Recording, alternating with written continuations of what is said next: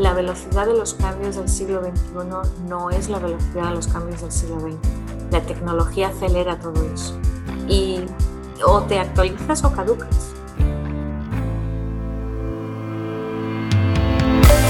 Mujeres y Dinero con Gabriela Huerta.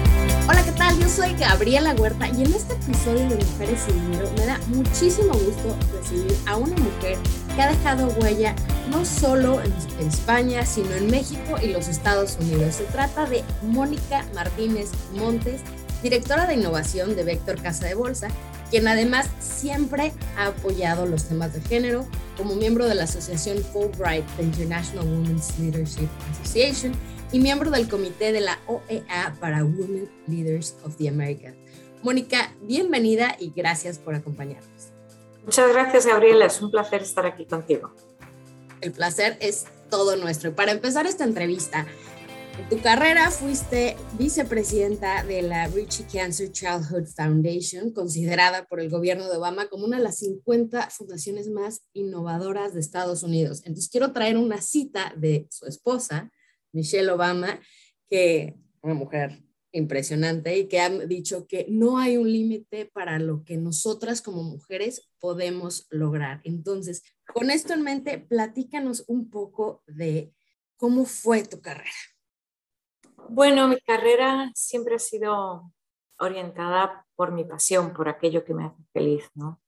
Y lo que me hace feliz es crear, es crear cosas nuevas, cosas disruptivas, cosas que aportan mucho valor a las empresas y a las personas.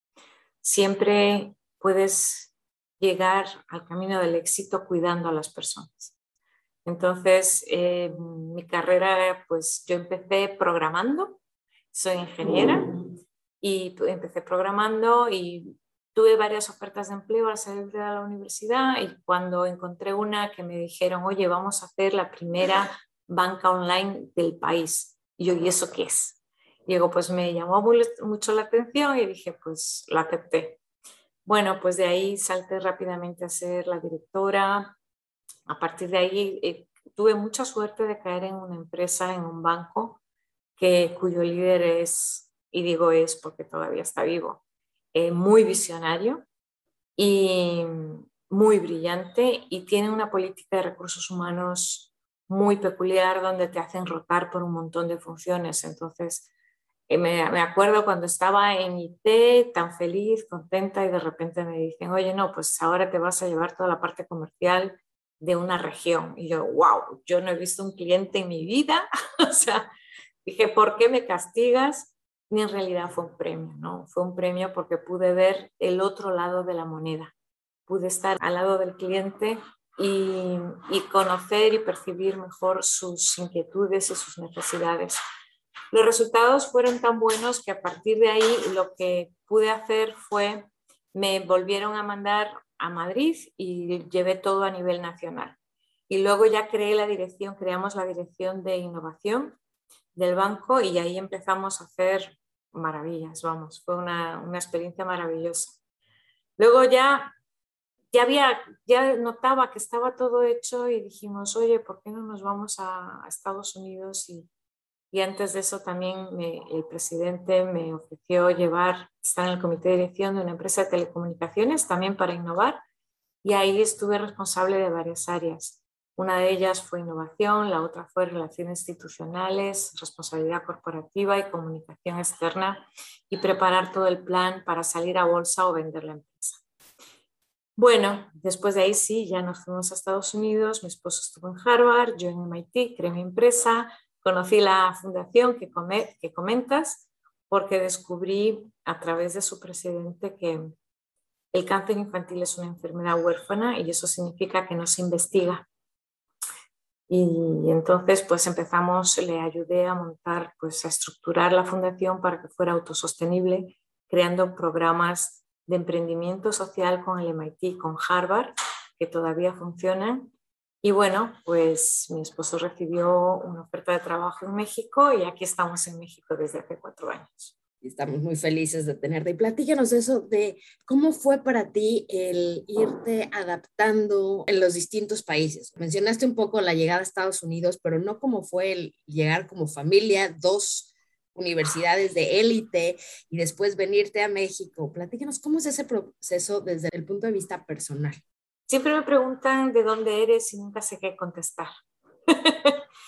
Porque eso ya desde pequeña, desde pequeña tuve mucha influencia. O sea, yo nací en Brasil, mis padres son españoles, me mandaron a estudiar en Suiza, después estudié en Londres, luego yo elegí Madrid para trabajar y al final, pues ya sabes, Estados Unidos y México. El punto está en que ser ciudadano del mundo, que es lo que yo me considero, es que yo soy feliz donde estoy y tengo la gran fortuna de que el estar con varias culturas en diferentes países, diferentes realidades, te convierten en una persona más abierta, ensanchan tu mente, ensanchan tu alma y aprendes más de lo que das, la verdad. Entonces, eh, aprendes a cómo las diferentes culturas viven sus vidas, ¿no? Es decir, eh, cuando llegué a México mi primer año, mi sueño era ir a Páscuaro a conocer el Día de los Muertos, cómo se celebra en México la muerte, ¿no? Que es una maravilla porque es parte de la vida. Entonces, esa llegada a culturas y países diferentes para mí es natural lo viví desde pequeña, siempre he vivido en, comunidades, en grupos muy, muy heterogéneos de todas las razas, culturas, religiones, y a mí me encanta la diversidad. Entonces, lo vivo como un aprendizaje, lo vivo como, como algo que me va a engrandecer como persona y sin duda alguna como profesional, porque no es lo mismo trabajar en Estados Unidos que en México, en Brasil que en cualquier otro país.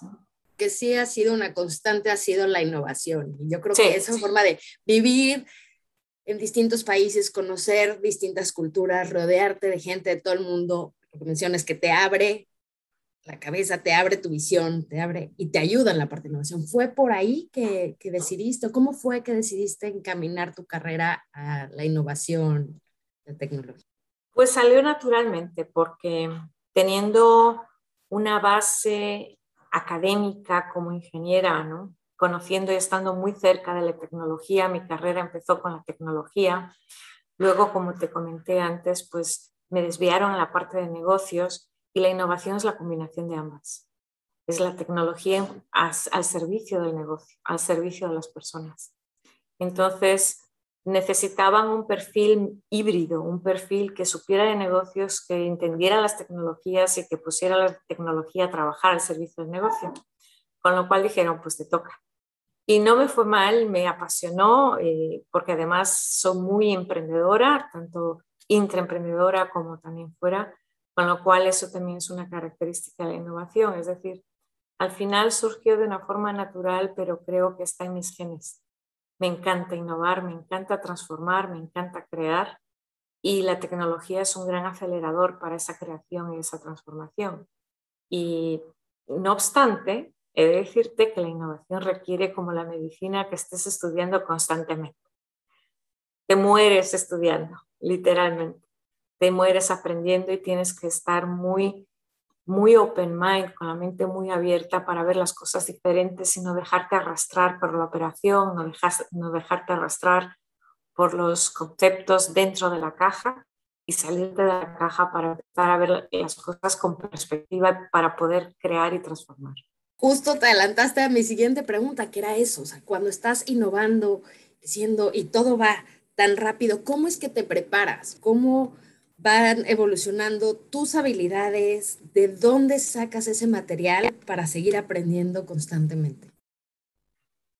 La base de todo es la inquietud de aprender, la pasión por aprender y la curiosidad continua. Y lo que hago es leer continuamente, o sea, mientras mis amigos están en la, en la alberca o bañándose o o leyendo un libro, yo estoy leyendo cosas sobre innovación, son cosas sobre qué están haciendo las mejores empresas del mundo. Otra forma de aprender muy rápido es rodearte de gente mejor que tú. Eso lo he hecho toda mi vida. Gente, yo siempre he buscado personas, tanto en mi equipo y en mi, en mi vida profesional como en la personal, personas muy diferentes a mí y personas que sepan mucho más que yo porque entonces así puedo seguir aprendiendo y puedo seguir avanzando. Entonces es muy, muy importante la flexibilidad, la curiosidad, la disciplina. La innovación es una disciplina. La idea no viene siempre, se suele decir, es 90% transpiración y 10% inspiración, y es así. Y una buena idea puede tener una pésima ejecución y pasar a ser una mala idea. Entonces, eh, ¿de dónde viene? Viene de la curiosidad, del hambre por aprender continuamente, y eso te lo dan dos, dos cosas, lectura, estudio, disciplina y además también rodearte de personas que sepan más que tú. Claro, como dicen, si estás en un salón donde eres el más inteligente, estás en el salón equivocado. Totalmente de acuerdo. y, además, si, si crees que ya lo sabes todo, tienes un problema. La humildad es muy importante. Totalmente de acuerdo. Y sobre esta ejecución que mencionas, ¿qué recomendaciones puedes hacer para mejorar la ejecución en cualquier proyecto? ¿Cómo debes prepararte para tomar una idea y ejecutarla bien?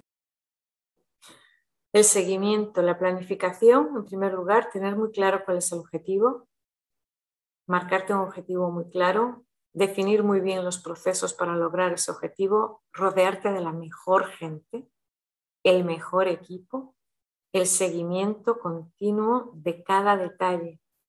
Como dice el refrán, Dios y el diablo están en los detalles.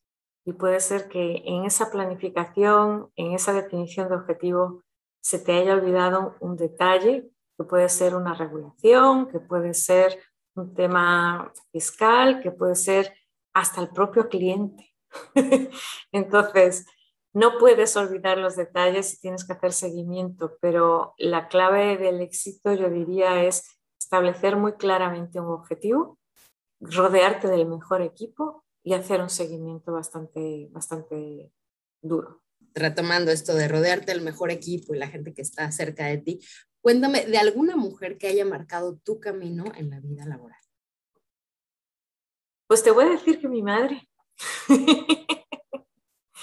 mi madre, mi madre ha sido un gran ejemplo. Mi madre eh, de una generación que vivió el posguerra civil en España, de una familia bien acomodada que y era hiperemprendedora creó sus empresas, o sea, 60 años atrás.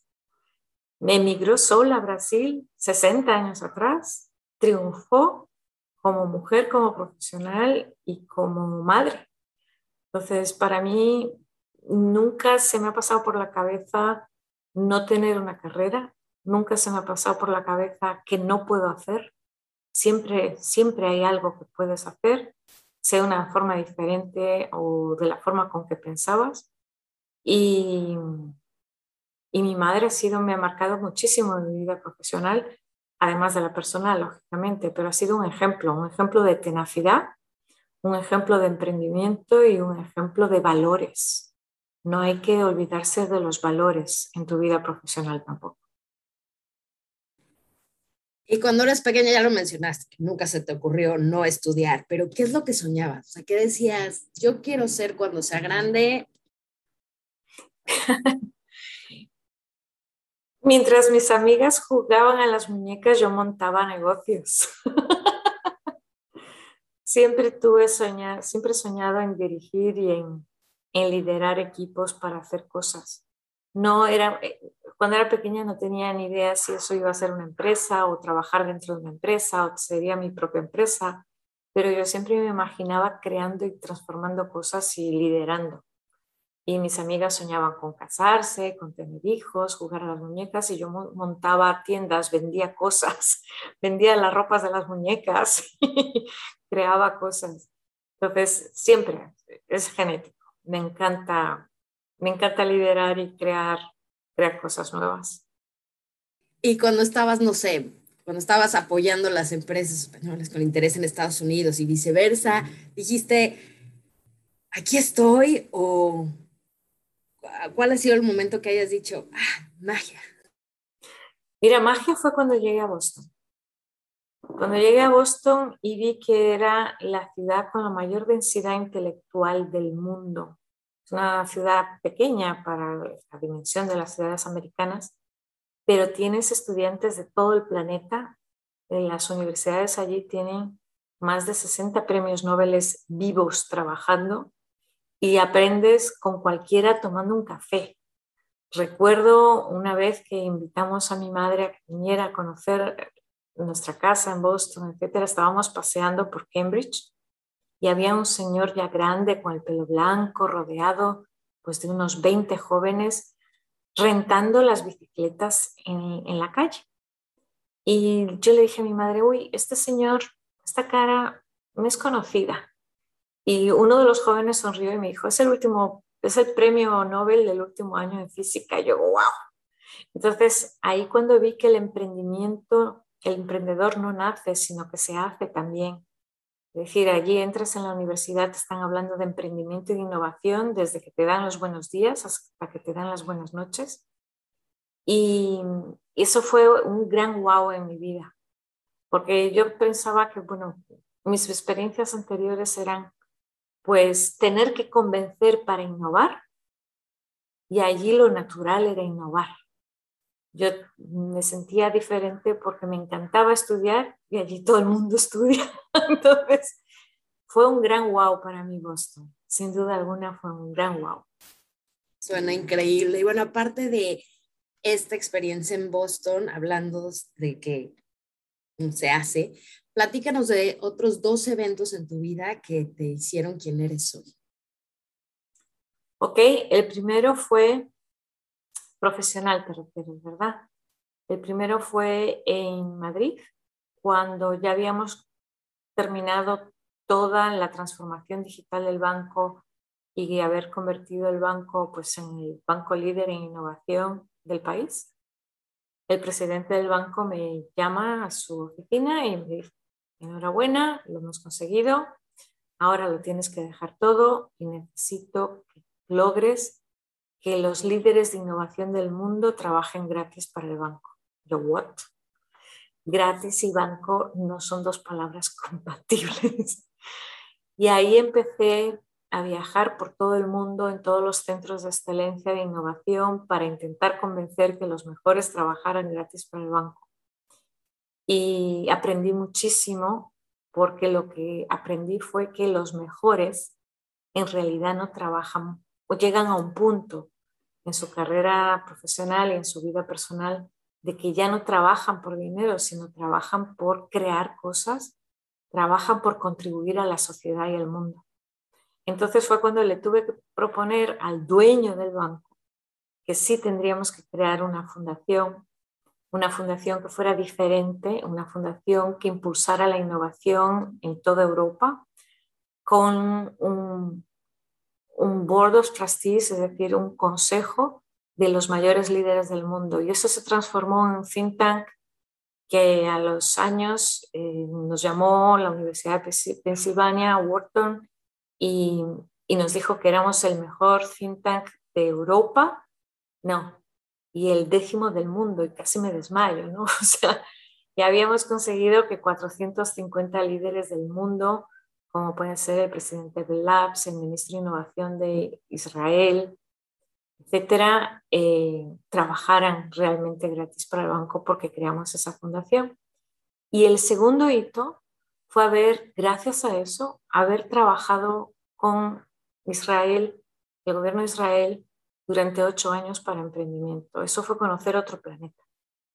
Fue conocer la Startup Nation, conocer una historia de un país que está creado de la nada, donde todos hacen el servicio militar, una cultura radicalmente diferente y donde la innovación y el emprendimiento están en el ADN de todos sus habitantes, absolutamente todos. Esos dos hechos me cambiaron. Me cambiaron porque me abrieron ventanas al mundo, al planeta, a todo lo que se está haciendo en diferentes áreas, en tecnología, en sectores como banca, regulados, no regulados, biotech, educación, y cómo ayudar a la gente, ¿no? Y cómo entender a la gente de diferentes culturas y religiones. Súper interesante. Y ahí me pareció muy gracioso porque entraste ahí asumiendo que banco gratis no funcionaba y te dio la vuelta y encontraste y creaste algo maravilloso. Ahora, y Gabriela, la gran lección de eso, ¿sabes cuál es? Que lo hicimos, y siempre digo hicimos porque éramos un equipo, porque no sabíamos que no se podía hacer. Con lo cual la gran lección es que tú siempre te puedes autolimitar. Así que todo es posible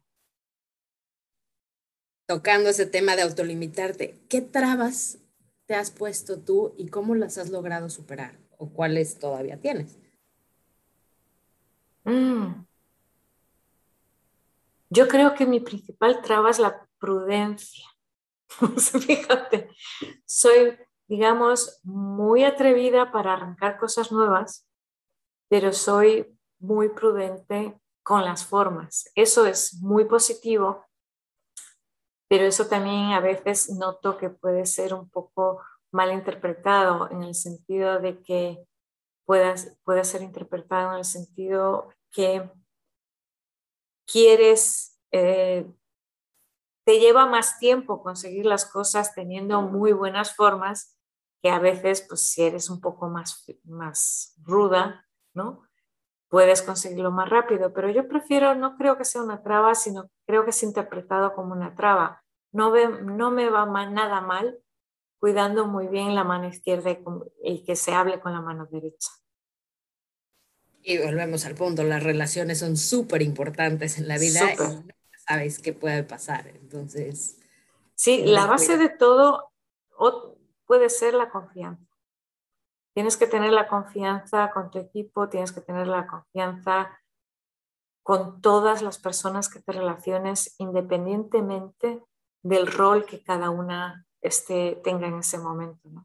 La confianza de una empresa, del cliente, con los proveedores, con tu equipo, con tu jefe, con tus colegas. Eh, para mí la base de la vida es la confianza. Y moviéndonos un poco a tu papel como consejera en distintas empresas de distintas geografías, ¿cuál crees que tú como mujer haya sido lo más importante que les hayas enseñado a otros consejeros Estamos hablando de otras personas con trayectorias muy interesantes, pero que posiblemente no habían tenido acceso a muchas mujeres como tú. Entonces, platícanos también sobre cosas que te sorprendieron o algo que no esperabas o que asumías y viste que en realidad era diferente. Fíjate que he tenido la suerte de que el tema, la clave de esto no es que seas mujer o no. Es decir, tanto que muchas veces hablando con, en varias ocasiones con mis colegas, de, repente dicen, ay, perdona, se me olvidó que eres mujer, perdona el chiste y tal, porque se olvidan, ¿no? Y eso es muy bueno. Es decir, yo tampoco les trato porque son hombres, o, sino porque son profesionales y para mí el género. Pero sí existe, sí existe la, la, sensación de cuando te miran y te dicen, cuando otros te reconocen como, wow, eres la primera mujer que está aquí en este consejo, en este comité de dirección, y tú no, no te das cuenta, para ti, para, para mí soy un profesional más de los que están en la mesa, ¿no? Eso es algo que te lo recuerdan más los demás a lo que yo sea, que lo tenga muy en mente. Y sorpresas que me he llevado, pues es cuando, cuando no es así. Cuando sí hay una mirada diferente o un trato diferente por la cuestión de género, y entonces lo importante, lo que yo he, como yo he actuado en esas ocasiones es no darle importancia, seguir con mi foco de, yo tengo dos leyes en mi vida profesional que son orientación a resultados y trata a los demás como te gustaría que te tratasen a ti. Entonces yo sigo con estas dos reglas y enseguida se les olvida. Cuando ya te miran diferente y ya ven los resultados, ya eres una más y ya se les olvida el tema de, género. Buenísimos consejos, tomen nota. Continuando con esto, ¿cuál crees que sea el principal reto para la siguiente generación, para las mujeres que ahorita se están formando? El siguiente reto yo creo que es conciliar no es el siguiente, es el permanente, conciliar la vida profesional con la personal y la familiar. Creo que la independencia económica de la mujer, así me enseñaron desde chiquita, es súper importante por razones evidentes. El desarrollo profesional también. lo que ocurre que en el momento que llegan los hijos se complica todo. Se complica mucho, pero, pero, pero por un tema más de, de operación, de tiempo, no por nada más. Entonces, el instinto te lleva ahí a cuidar de tu bebé, de tu, de tu familia, y, y, creo que ese es un gran reto. El otro gran reto es que la competitividad va a aumentar muchísimo y el, la, el trabajo va a cambiar muchísimo.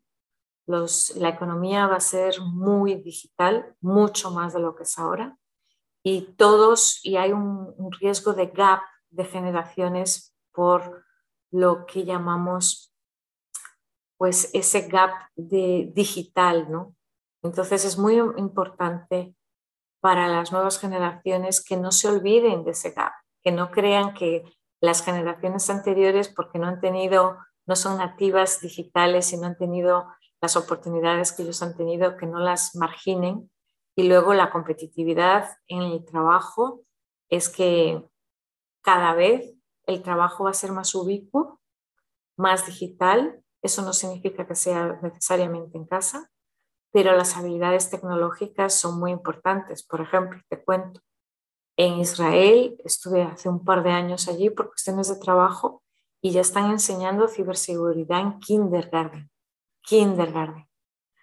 Entonces, hay riesgos cibernéticos que deben ser muy bien educados y los riesgos para las próximas generaciones son la actualización del trabajo y el respeto a, las gaps, a los gaps generacionales. Y hablando de esta competitividad y adaptabilidad en el trabajo, la pandemia nos enseñó que sí se puede trabajar remoto, pero también, y creo que todavía no se han dado cuenta en todos lados, que estás compitiendo no contra la gente de tu ciudad, sino contra la gente de tu zona horario, dos para adelante y dos para atrás.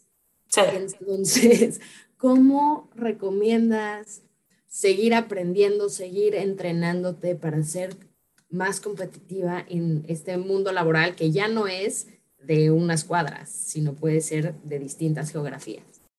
Sí, de eso, de eso me di cuenta hace, hace bastante. Primero, es muy importante saber idiomas, justamente por eso y es muy importante tener experiencias profesionales y personales internacionales, porque si no, no vas a poder saber negociar, y más siendo mujer, con alguien de la cultura árabe, con alguien es muy diferente, con alguien indio, con alguien chino, con alemán, con español, con mexicano, con un estadounidense. Son, las culturas son muy diferentes, con lo cual tienes que tener esas habilidades de negociación y de convivencia multicultural.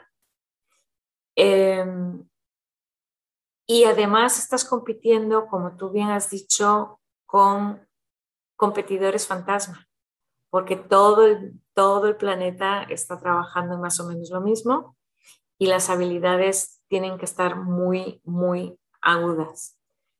La forma de hacerlo, mi prioridad siempre ha sido, en vez de comprarme el último coche del año, es un bien de consumo que en cuanto lo compras ya vale menos, mi prioridad siempre ha sido invertir en mí. Y nunca he parado de hacer cursos en las mejores instituciones que he podido, de la forma que fuera, fuera online, presencial. Eh, y lo mejor que tienen que hacer para ser competitivos es invertir en uno mismo, en idiomas, en experiencias internacionales, en seguir actualizándote, la velocidad de los cambios del siglo XXI no es la velocidad de los cambios del siglo XX. La tecnología acelera todo eso. Y o te actualizas o caducas. Así de fácil. Invierte en, en ti mismo, en tus experiencias, en tus conocimientos y en tus habilidades. Recuerda que un poquito al día se hace enorme a lo largo del tiempo. Así es, es acumulativo y luego es exponencial.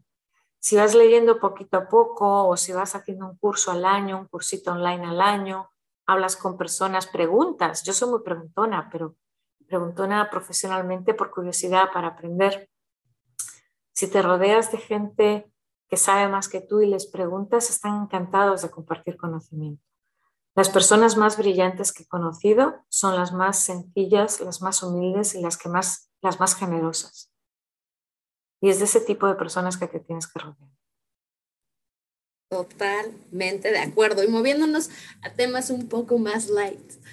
En tus diversas mudanzas, ¿qué cosa siempre te ha acompañado? O sea, ¿qué no puede faltar en tu casa? Mi familia.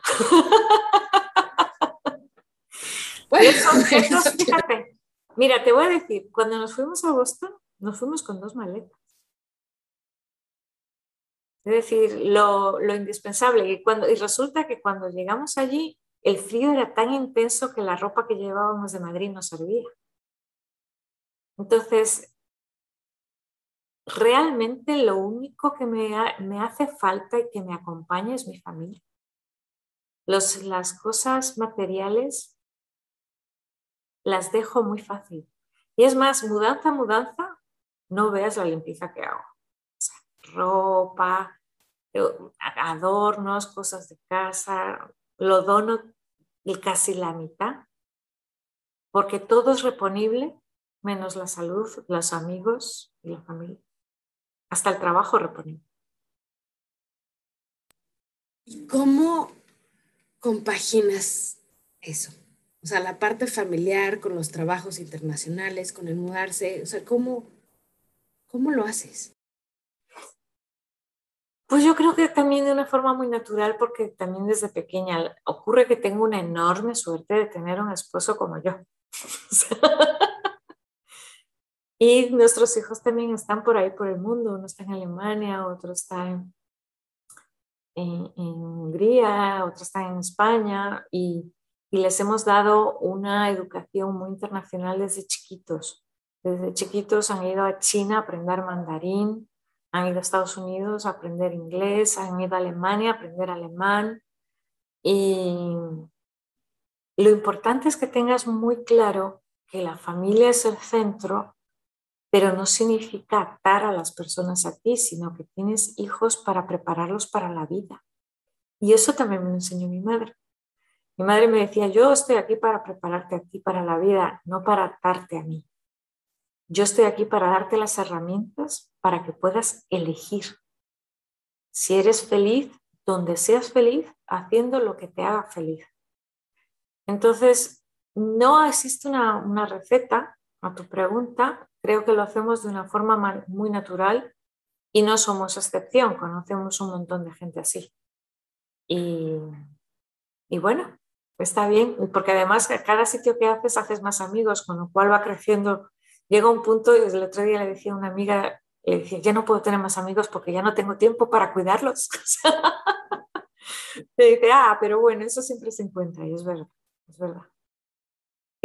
Y la base de todo eso es organización y hacer que hacer lo que te haga feliz. Y si algo no te hace feliz, cámbialo. O sea, no, si no lo puedes cambiar, cambia tú. Cambia tú de rumbo, cambia tú de carretera. Bonito. Y para terminar, cuéntanos, ya sé que eres una lectora ávida, pero de algún libro que te haya marcado de una forma especial. Mm, el principito. Hay muchos otros, pero los valores del principito, la forma positiva de ver la vida del principito, la resiliencia y la ingenuidad también. Creo que no debemos de perder la parte de, niñas ¿no? y de niños que tenemos, la capacidad de sorprendernos de, con las pequeñas cosas y de apreciar las pequeñas cosas. Creo que muchas veces la infelicidad viene porque no valoramos lo que tenemos. Y si valoras lo que tienes, y aunque eso no signifique que te conformes con ello, sino que siempre estés luchando por algo más, por, por, conquistar nuevas cosas o nuevas experiencias, Yo creo que en ese libro te enseña mucho de estos pequeños detalles de cómo la felicidad viene a través de las experiencias y no de las cosas. Algo que claramente llevas contigo por todos lados. Mónica, en verdad fue un placer platicar contigo. Muchísimas gracias. No, el placer fue todo mío. Muchísimas gracias a ti por escucharme y aquí me tienes a tu disposición. Igualmente, Mónica, un verdadero placer platicar contigo. Ya lo escucharon, realmente lo que nos llevamos es lo que tenemos en la mente. Hay que saberlo nutrir, aprovechar e invertir en nosotros. Una gran plática. Muchas gracias por acompañarnos. Esto fue Mujeres y Dinero. Yo soy Gabriela Huerta y hasta la próxima. Mujeres y Dinero con Gabriela Huerta el podcast sobre las mujeres en el top.